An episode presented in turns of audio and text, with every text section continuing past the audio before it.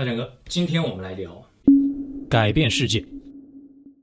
这是八十年代电脑的样子，这是八十年代苹果电脑的样子，这是九十年代电脑的样子，这是九十年代苹果电脑的样子，这是两千零八年笔记本的样子，这是两千零八年苹果笔记本的样子。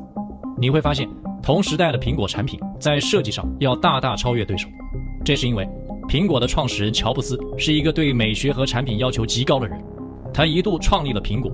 又一度被赶出苹果，一度又重返苹果，他为个人电脑的快速发展做出了巨大贡献。可以说，他在一定程度上改变了科技世界。那么，在研发苹果电脑的过程中，乔布斯有过哪些苛刻到变态的要求呢？你会看到，完美的产品背后有很多不为人知的事情。今天，我们就来聊一聊乔布斯的奋斗历程和苹果电脑是如何诞生的。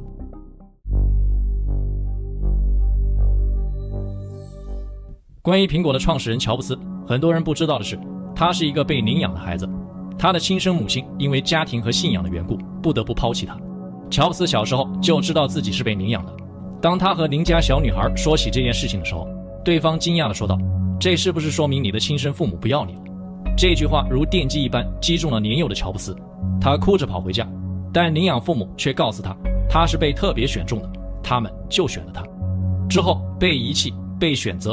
很特别，这些概念就成了乔布斯人生的一部分，造就了他独立的性格，也是他开启非凡事业的原动力。乔布斯的领养父亲保罗·乔布斯是一名汽车机械师，他想把自己对机械的热爱传给儿子。他在乔布斯很小的时候，就在车库中给他造了一个工作台，让乔布斯和他一起工作。但乔布斯小时候对机械并不感兴趣，反倒是他们住的房子，一栋由开发商约瑟夫·艾希勒建造的房子。也就是一种设计干净、简洁、功能性强的房子，这激发了乔布斯对设计和产品的兴趣。再就是，这里是旧金山，上世纪六十年代，硅谷在这里诞生，这里是世界科技发展最前沿的地方。乔布斯第一次见到计算机，就疯狂地喜欢上了它。这说明一个人的童年环境对其影响是巨大的。乔布斯在上学之前就已经可以流利阅读了，但这反而给他带来了麻烦。他觉得学校的课程都很无聊。同学们都很笨很蠢，于是不再好好上课，成了问题学生。好在他遇到了一位发现他智慧的好老师，这名老师叫做伊莫金希尔，他用一些小工具和美元来奖励乔布斯学习。之后，乔布斯爱上了学习。到了高中，乔布斯已经开始对电子科技产生了浓厚兴趣，但同时又喜欢文学和艺术。他会一边听音乐一边焊接电路板，还会看很多莎士比亚和柏拉图的作品。这就是为什么乔布斯被誉为是活在人文和科技交叉点上的企业家。他把对文艺和设计的理解放到了当时毫无设计感的电子产品上，并努力追寻这一平衡点。在乔布斯上高中时，认识了一名叫做沃兹的同学，此人是老师最喜欢的学生，在计算机领域有独特的天赋。就在乔布斯还在鼓捣放大器的时候，沃兹已经开始研究世界第一台计算机艾尼亚克的内部构造了。这让，乔布斯很羡慕。于是开始努力靠近他，两人成了好朋友。乔布斯高中毕业后形成了特立独行的性格，他强制自己看着别人眼睛时一眨不眨，来训练自己的专注度。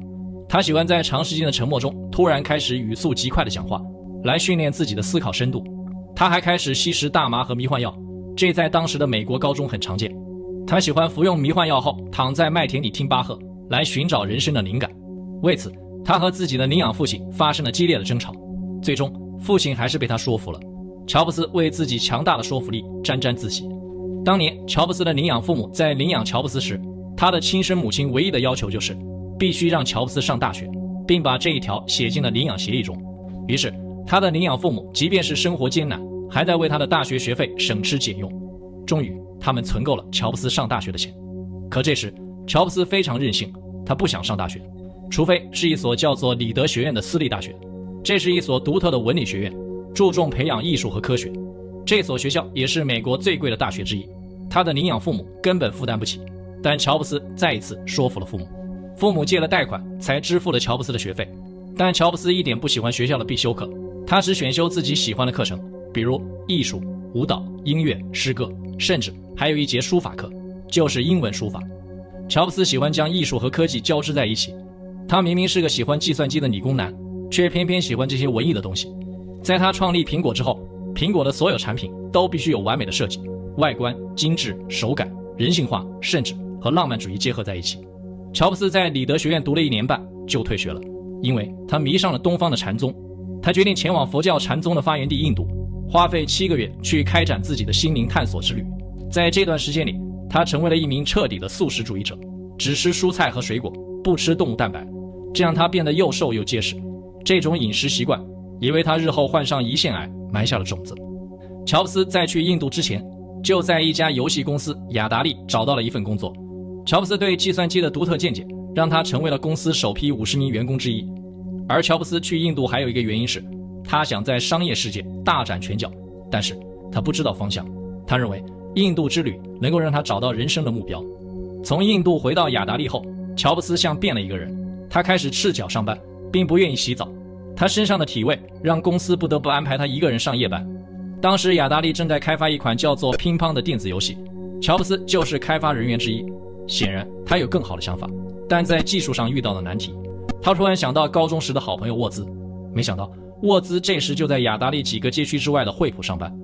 乔布斯这时正好要开发一个新游戏，于是对沃兹说：“他负责游戏设计，沃兹负责编程，有收入了，两人平分。”沃兹很高兴，答应了他。沃兹按照乔布斯的要求，只用了四天就开发出了一款叫做《Breakout》打砖块的游戏，公司也付给了他们酬劳。乔布斯给了沃兹一半的酬劳，三百五十美金。但十年后，沃兹才知道，这款游戏公司给了一千美元的开发基金，乔布斯拿走了七百五十美元。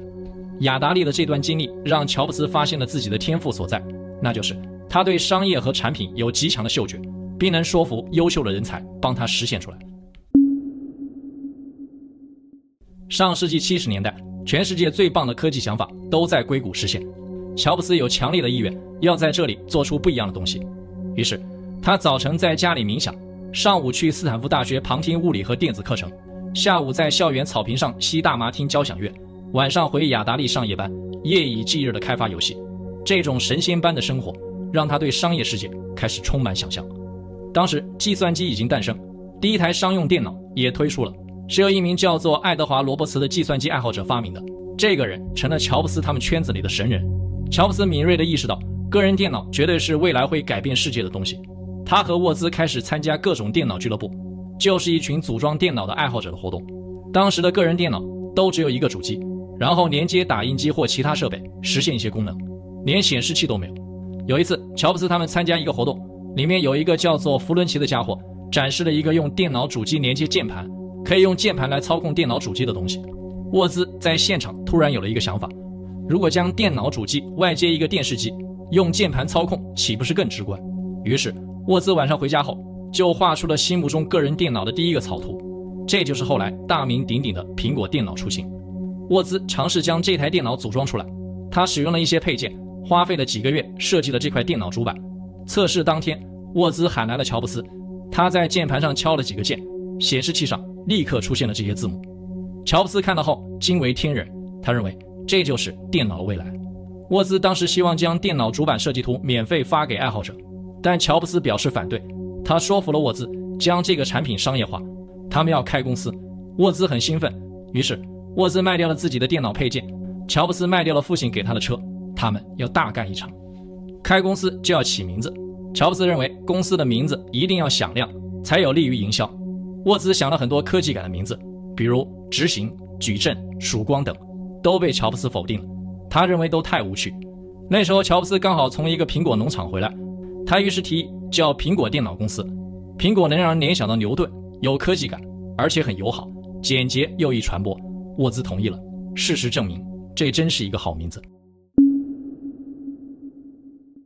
因为缺乏资金，乔布斯还拉来了一个人，叫做罗纳德·韦恩。他投入了八百美元，乔布斯给了他苹果百分之十的股份。但仅仅十一天之后，韦恩就觉得这两人的公司不靠谱，要求退出。但他没想到，这是一个会让他后悔一辈子的决定。如果当年韦恩不退出，按照苹果目前的市值，他的资产会在一千亿美元以上。苹果公司开张后，乔布斯和沃兹就在乔布斯家中的车库中组装这台电脑，并在电脑俱乐部上展示这款电脑成品。乔布斯兴奋地问大家愿意花多少钱买这台电脑，但大部分人都认为这台电脑的处理器不够强。他们关心的是配置和性能。乔布斯和沃兹有些失望，但有一个人表现出了兴趣。这个人叫保罗·特雷尔，他开了一家叫做 Best Shop 的电脑配件商店，希望能销售这台叫做 Apple One 的电脑。第二天，乔布斯就跑到保罗的商店和他达成协议，保罗同意订购五十台 Apple One，但有一个条件，他不想只买电脑主板，而是要买电脑成品，因为乔布斯他们也只是设计的电脑主板，用了别的厂商的设备组装。保罗表示，销售电脑主板只会吸引爱好者，普通消费者会嫌麻烦，所以要卖就卖一整套。保罗愿意每台电脑出五百美元，这样五十台就是两万五千美元。乔布斯算了下。他们的成本在一万五千美元，可以赚足足一万美元的利润，这在当时可是一笔不小的钱。可是乔布斯他们连一万五千美元也没有，无法采购配件。他们找了很多人，表示愿意出售苹果的股份换取资金，但都失败了。最后，乔布斯想了个办法，他拿到了 Best Shop 的订单合同，跑到一家电子公司借款。最后，这家公司同意借款，账期为三十天。于是，乔布斯拉来了很多朋友，免费在车库帮他们干活。大家开始疯狂组装电脑，但三十天后，他们只组装了五十块电脑主板。保罗要求的显示器和键盘等外设都没有，但乔布斯硬是说服了保罗。他说，只要在商店配上一个带有显示器和键盘的样机，顾客使用后就会买单。这样，他还可以从显示器和键盘里赚钱。保罗最后接受了。没想到 Apple One 卖得非常好，保罗又追加了五十台，其他地方又卖了一百台，整体销售超过两百台。这是一个非常不错的成绩，而现在一台 Apple One 的原型机在易贝上可以拍出二十一万美元的高价，但只在硅谷本地获得成功的苹果是远远不够的，好的产品必须要营销。当时当地要召开第一届个人电脑展，乔布斯认为这是个好机会，就租了一个展位，准备大大营销一番。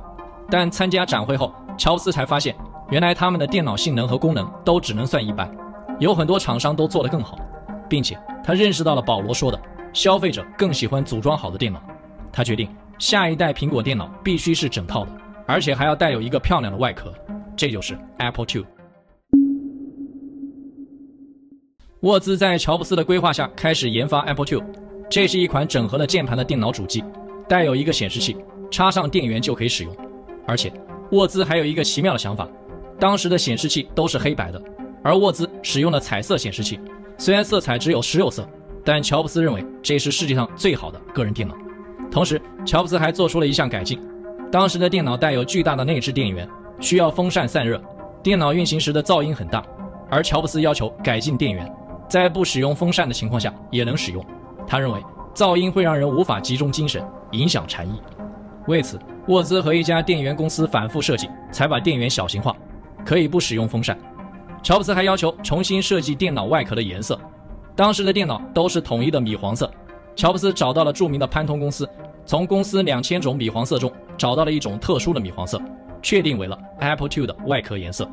开发这些定制的外壳和设备需要二十万美元，乔布斯必须找到一个投资人，但大部分投资人看到后都直摇头，这个东西风险太大了，当时市面上没有这种电脑。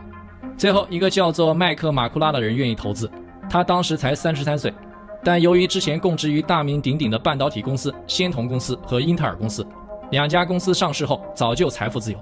他来到了位于车库中的苹果公司，看到了展示中的 Apple II 样机，非常喜欢。唯一的要求就是乔布斯他们必须写一个漂亮的商业计划书。最后，马库拉和乔布斯花费了几个星期，一起写好了这份商业计划书。马库拉为什么这么做？因为他认为这是乔布斯理清自己商业思路的最佳方式。比如，多少家庭会购买多少电脑？未来个人电脑市场会有多大？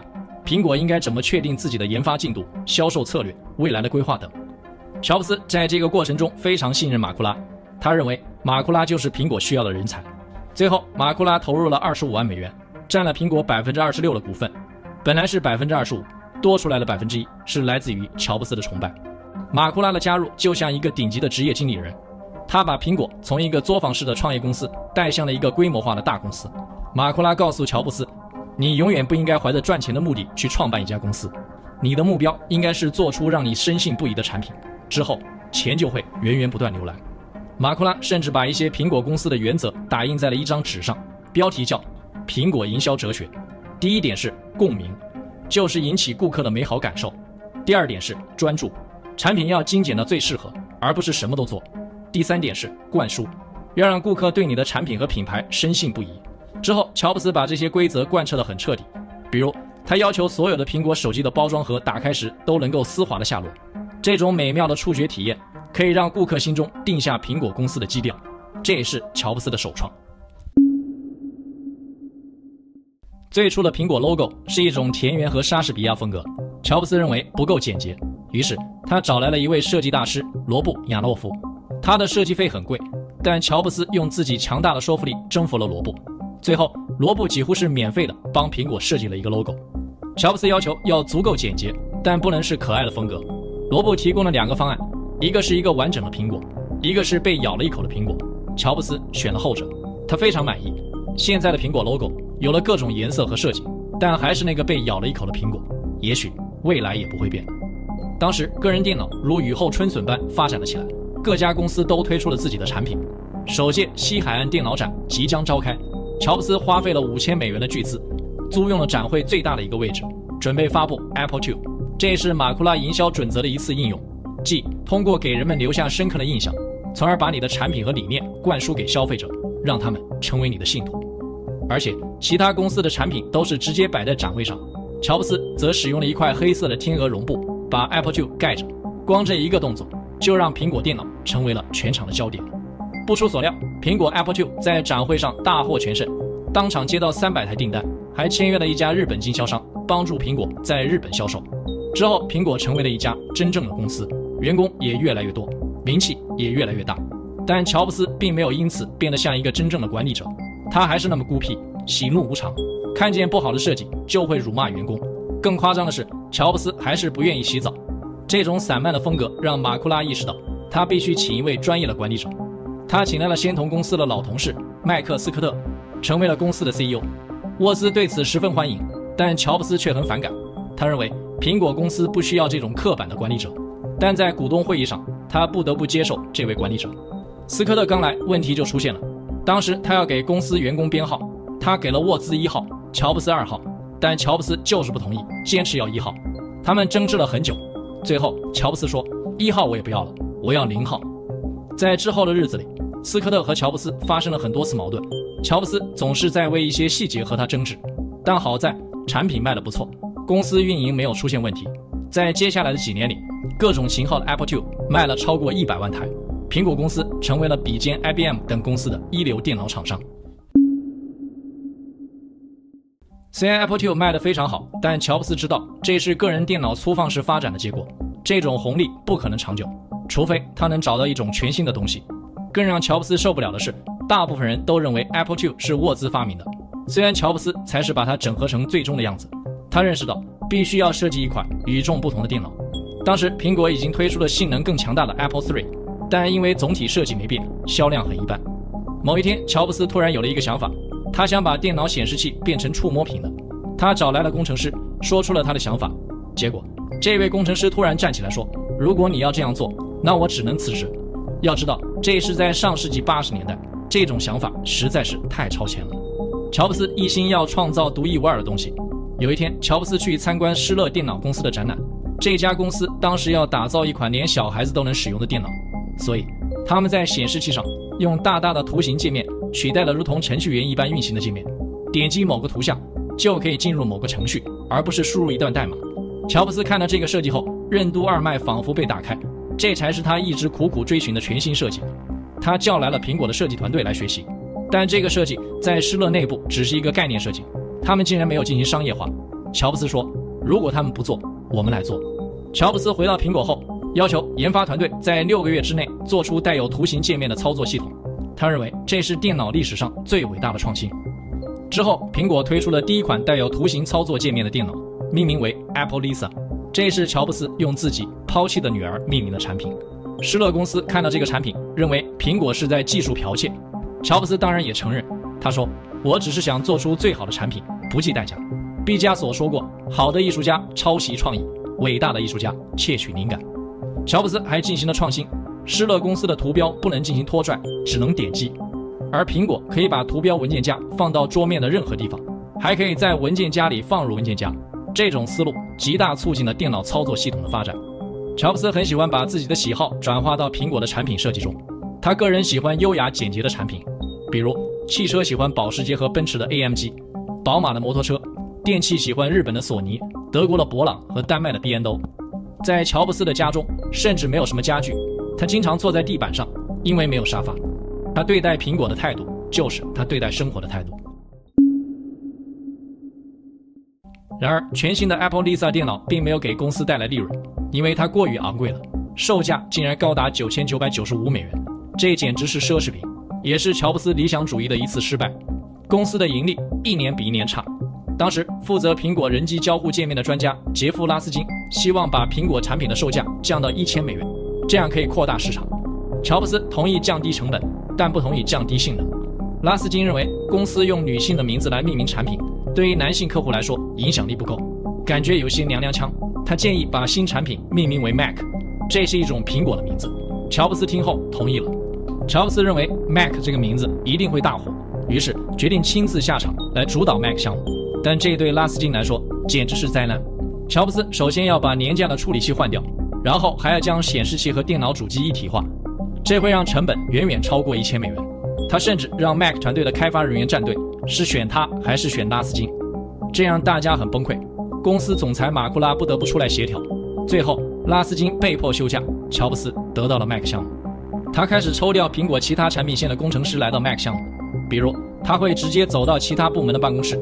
对着某一位员工说：“告诉你一个好消息，你现在是 Mac 团队的一员了，跟我来。”当有人不愿意时，乔布斯就会大吼说：“Apple II 用不了几年就会消亡的，谁还会用这种老掉牙的设计啊？”为了说服一个工程师，乔布斯会亲自开着他的保时捷928跑车，把这位工程师的东西全部打包带到 Mac 工作室。最终，乔布斯拉来了二十个工程师，都是他认为最优秀的，搬到了苹果大楼三条街开外的一栋楼上。乔布斯给他们定的第一个任务就是，Mac 的开机必须出现一个 Hello，然后配上悦耳动听的声音。为此，他花大价钱买了一套高级音箱，去研究什么样的音效最合适。最终，到了1984年，第一台 Mac 终于问世了，价格控制在了2400美元。尽管价格也不便宜，但它创新的用户界面和易用性为其赢得了广泛的认可。在商业上不算成功，但却开创了苹果独一无二的电脑风格。乔布斯一开始对苹果的设计就有一套自己的美学体系。起初，乔布斯崇尚索尼、博朗那种干净、工整、科技感极强的设计，这是一种典型的包豪斯风格。但之后他认为这种设计过于冰冷、沉重，工业感太强，没有考虑消费者的感受。他反复强调，苹果的产品必须是纯洁的，不能使用黑色，要使用白色，而且设计的简化和操作的简化要结合起来，不能只是表面工作。他还要求苹果电脑从外观设计到操作系统里的图标设计都要是圆角矩形，并且倒角必须是四十五度，这是符合黄金分割的比例。当时为了一个桌面上的垃圾桶图标，乔布斯让团队改了几十次，直到他满意为止。随着垃圾桶图标的进化，苹果的垃圾桶仍然是电脑操作系统中最优美的一个。甚至他还要求苹果机箱中的配件和线路也要重新设计，要排列出美感。一位工程师抱怨。没人会去打开机箱看这些线路啊。乔布斯对他说：“优秀的木匠不会用劣质的木板做柜子的背板，即便是没有人看到。”这句话正是乔布斯领养父亲对他说过的话。这些用户看不见的细节，才让苹果的产品趋于完美。关于电脑的包装也同样有设计。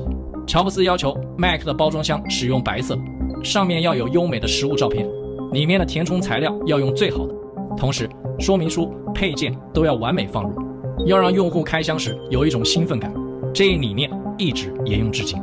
还有一个丧心病狂的细节，乔布斯把参与 Mac 研发的四十五名工程师的签名全部刻在了每一台 Mac 机箱的内部。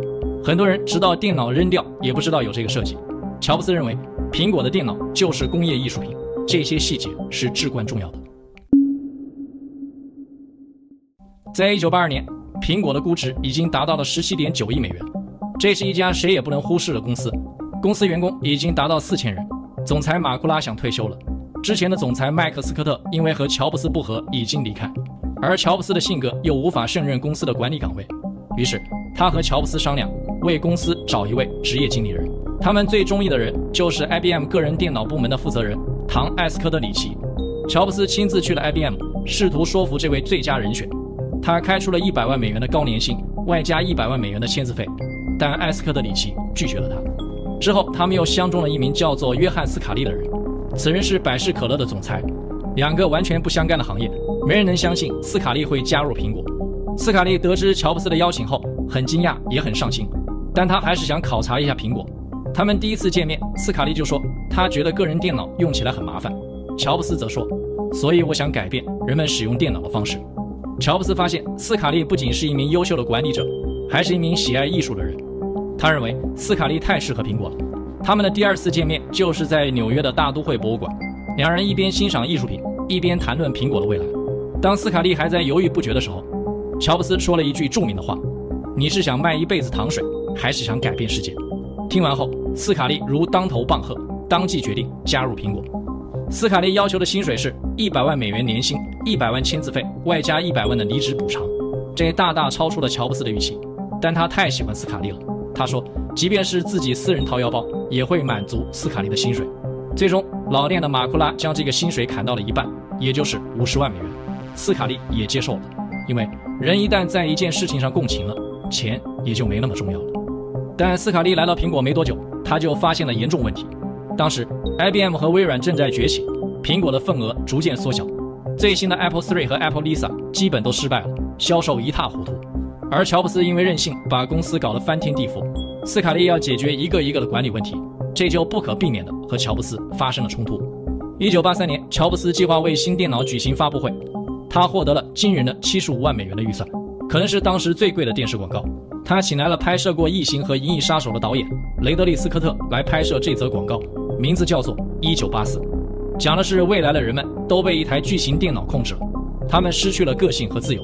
这时，一名女运动员拿着大锤跑了过来，她奔向了大会场，在警察赶来之前，将手中的大锤像扔铅球一般砸向了电脑大屏幕，最后屏幕爆炸，所有人为之震撼。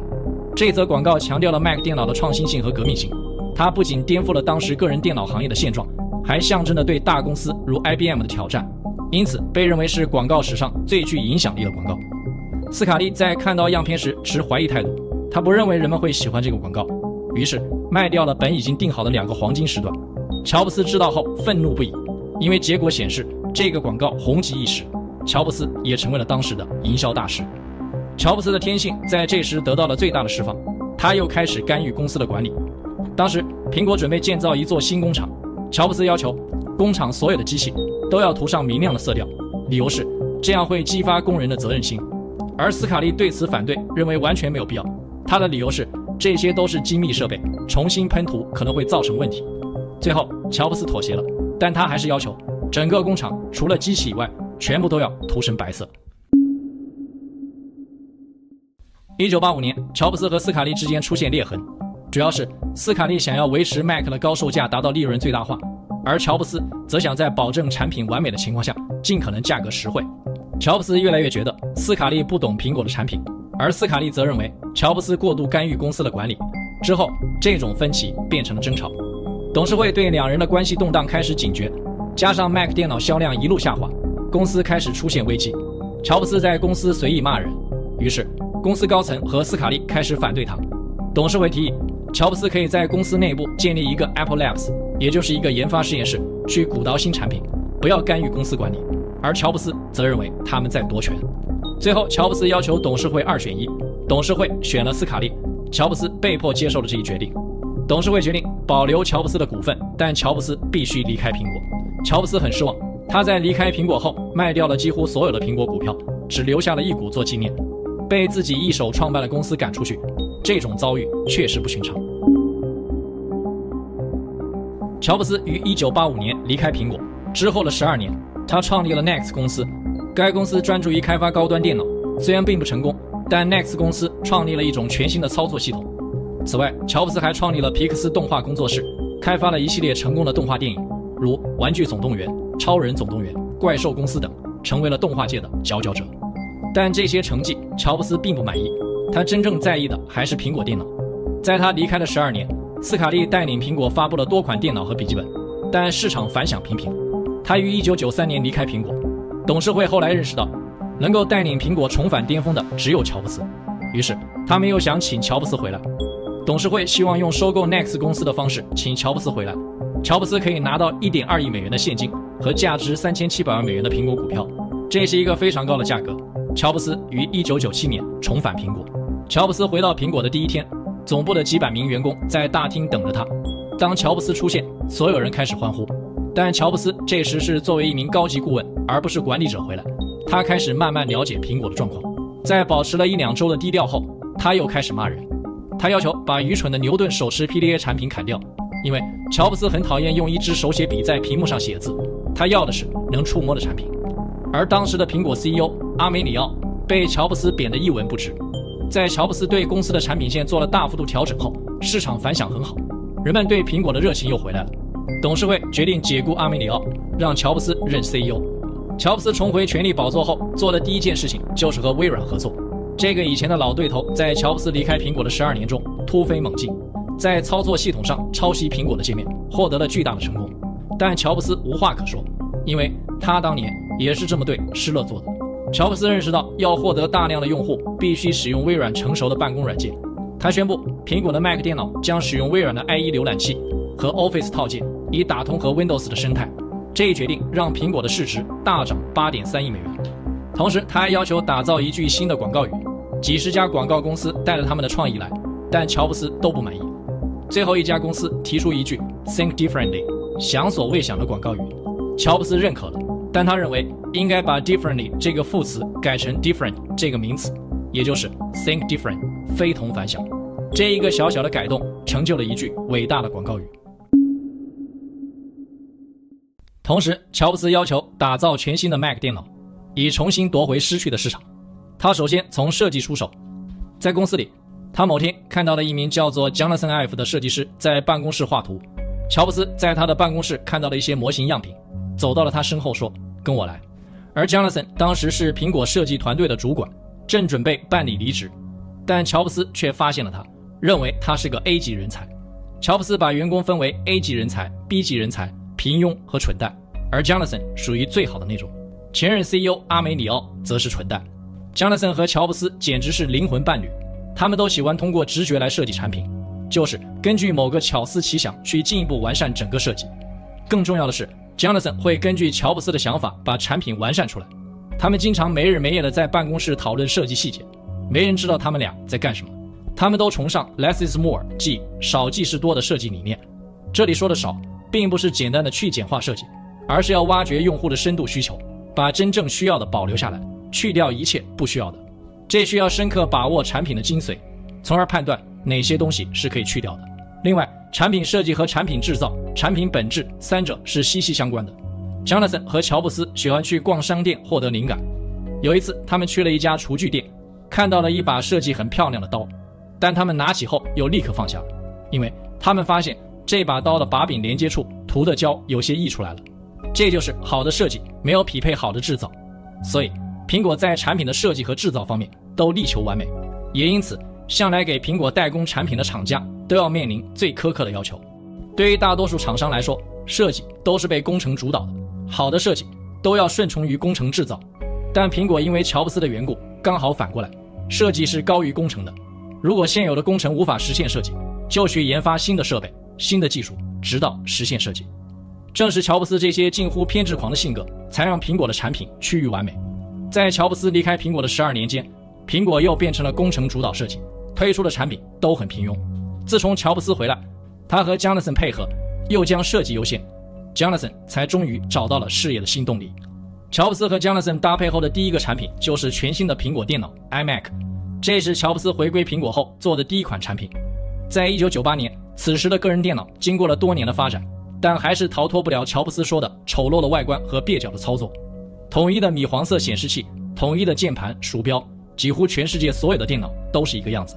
乔布斯要推出一款有苹果风格的电脑，这是一个一体化电脑，主机和显示器还有音箱合二为一，价格还要定在一千二百美元的低价。Jonathan 设计了几十个模型，乔布斯一个也不满意。乔布斯要求 iMac 的外观必须能够吸引进入办公室人的目光，能让他们有冲动坐下来使用它。Jonathan 最终设计了一款带有曲线的、使用半透明蓝色外壳的漂亮电脑，这种蓝色叫做邦迪蓝，来自澳大利亚的邦迪海滩。乔布斯他们想传达一种感觉，就是操作电脑也可以是一件让人赏心悦目的事情，心情如大海蓝天一样美好。后来，苹果还推出了多个颜色的半透明外壳，直到现在。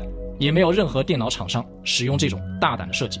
这款彩色 iMac 电脑大获全胜，强大的功能和低廉的售价，在上市第一年就卖了八十万台，是苹果历史上销售速度最快的电脑，苹果重新回到大众的视野。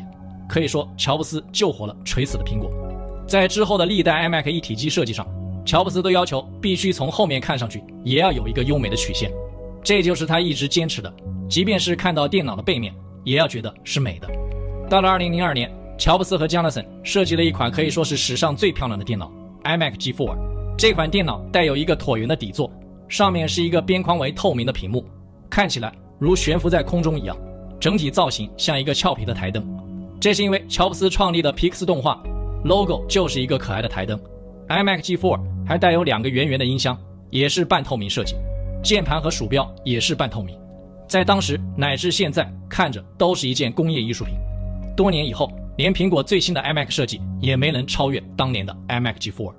乔布斯和江纳森后来又设计了全新的苹果笔记本 MacBook，特别是2008年，乔布斯发布了第一款世界最薄的笔记本 MacBook Air。他实现了十几年前他的愿望，即设计一款能从牛皮纸文件袋中拿出来的电脑。当时的工程师听到，简直觉得是天方夜谭。但多年以后，乔布斯还是把这个设计实现了。当乔布斯在发布会上把这个牛皮纸袋拿出来时，全场轰动。在当时苹果的保密制度极为严格的时候，没人知道里面的笔记本是什么样的。直到乔布斯拿出了它，这款极致轻薄的笔记本简直像是外星产物，并且它是无风扇设计。发布会结束后。这款笔记本一本难求，时至今日，这款笔记本改变了整个电脑产业。